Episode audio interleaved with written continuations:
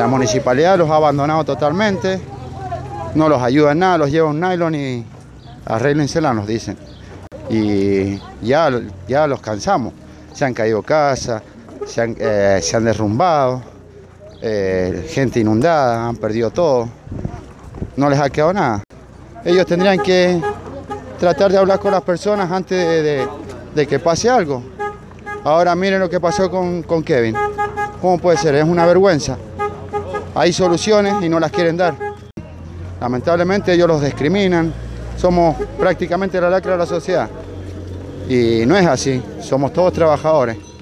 Por eso vamos a pelear por algo para nosotros, nuestra familia, nuestros hijos. Queremos estar bien, bien, bien.